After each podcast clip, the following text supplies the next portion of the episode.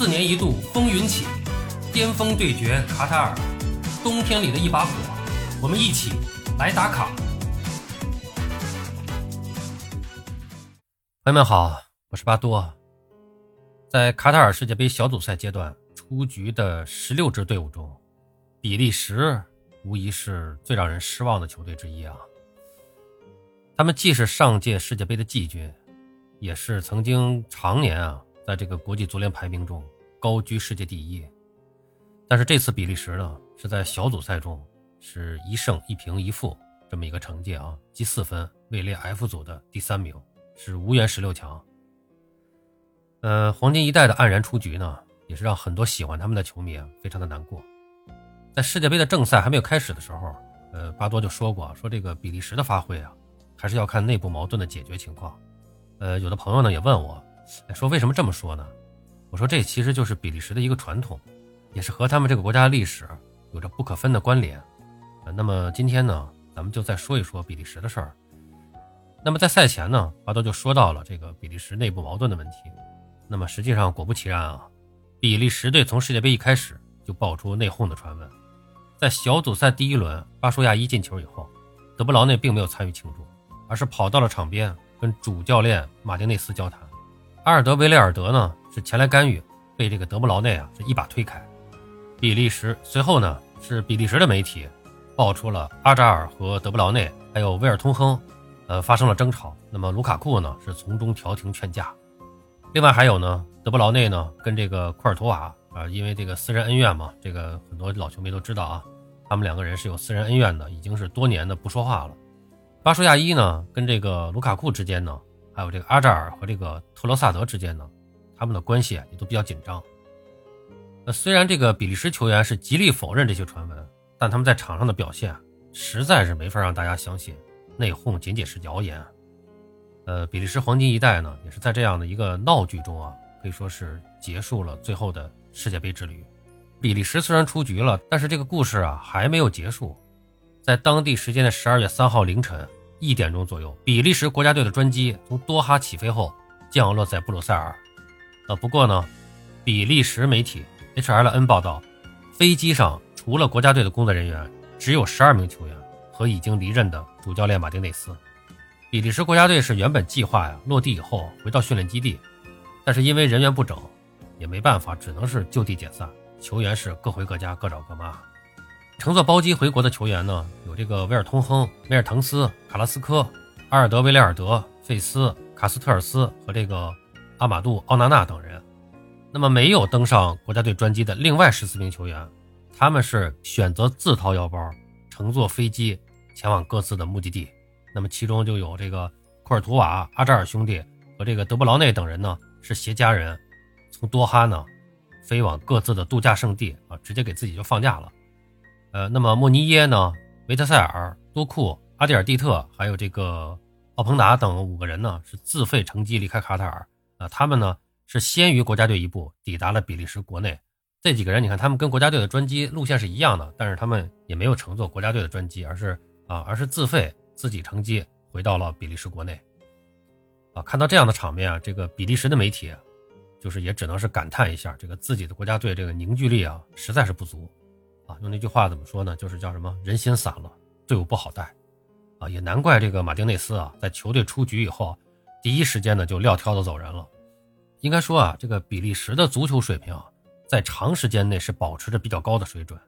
他们也是有这个欧洲红魔的称号啊。我们都知道，这个荷兰人是被称为无冕之王，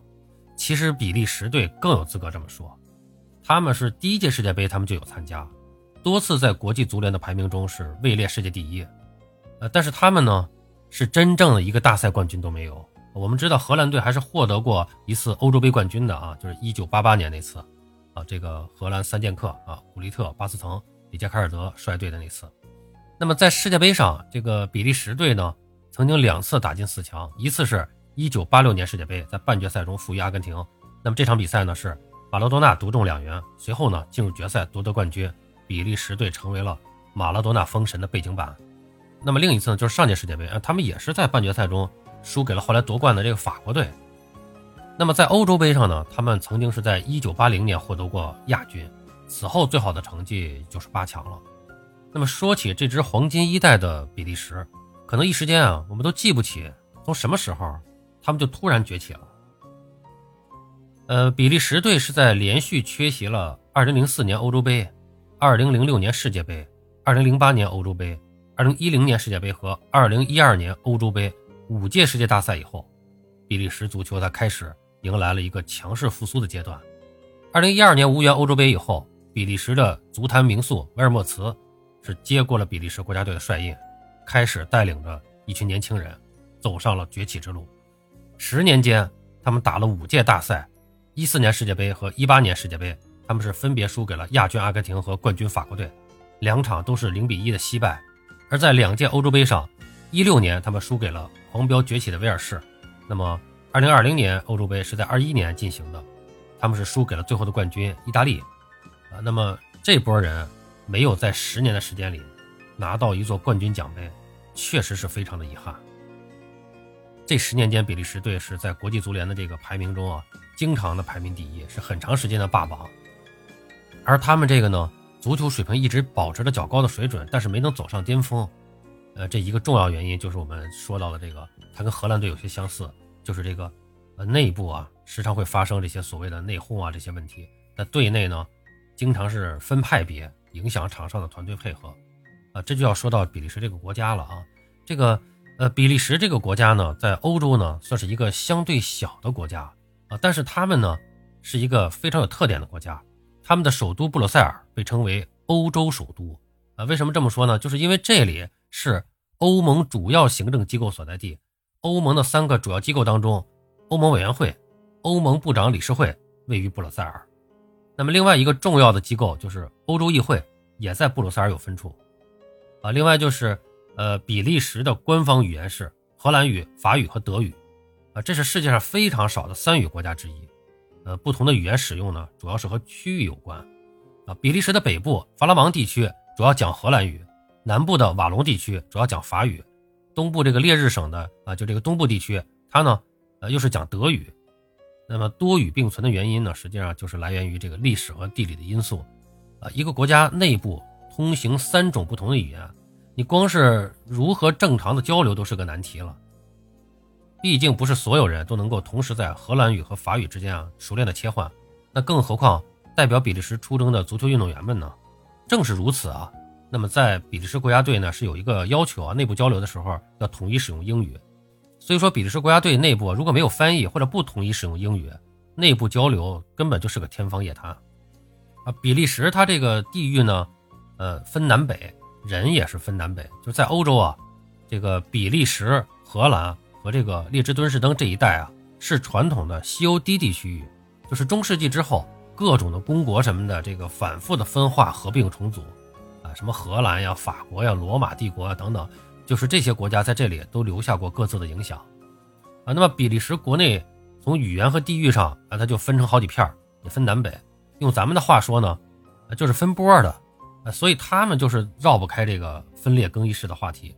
哎，这个欧洲足坛是流行一句话，叫“比利时之隐患不在萧墙之内，而在于带头大哥”，就是说他们队内啊分好几个派，山头林立，哎，就这个意思。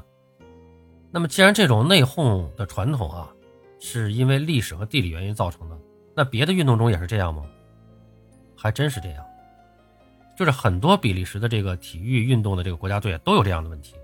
但只不过大多数的运动啊。它不像比利时的足球在世界上有这么大的影响力，呃，但是还是可以举个例子啊，比如说上世纪九十年代末到两到两千年代的前期，这个比利时同时产生了两个顶尖的女子职业网球选手，哎，就是著名的比利时双姝海宁和这个特里斯特尔斯，这个熟悉网球的朋友应该对他们非常熟悉啊。那么他们呢，都是当时网坛响当当的人物啊，也也都曾经多次获得这个大满贯的桂冠。但是这两个来自一个国家的选手却一直是矛盾重重、举棋不断，就是因为他们两个人虽然都是比利时人，但一个是瓦隆人讲法语的，一个是弗拉芒人讲荷兰语的，哎，他们是不同的民族，那么这两个人就一直拧不到一块儿。呃，这是举个例子，就是除了足球之外的。那说回到足球呢，呃，总之呢，就是今天这个比利时的离开啊，是一代人的谢幕。那么这些十年来。五次大赛中常见的身影，大多数啊可能在以后都难以再见了。最后咱们再回顾一下比利时黄金一代都是谁，都有谁。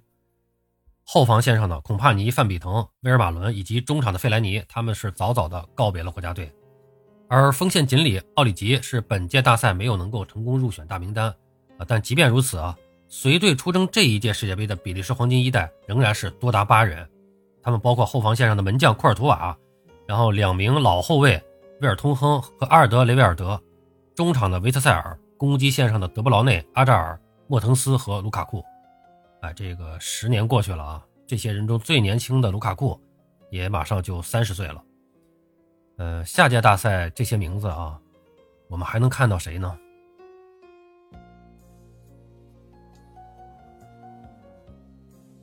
好了，朋友们，今天咱们就聊到这儿，感谢您的收听。你有什么想和巴多交流的，咱们评论区见。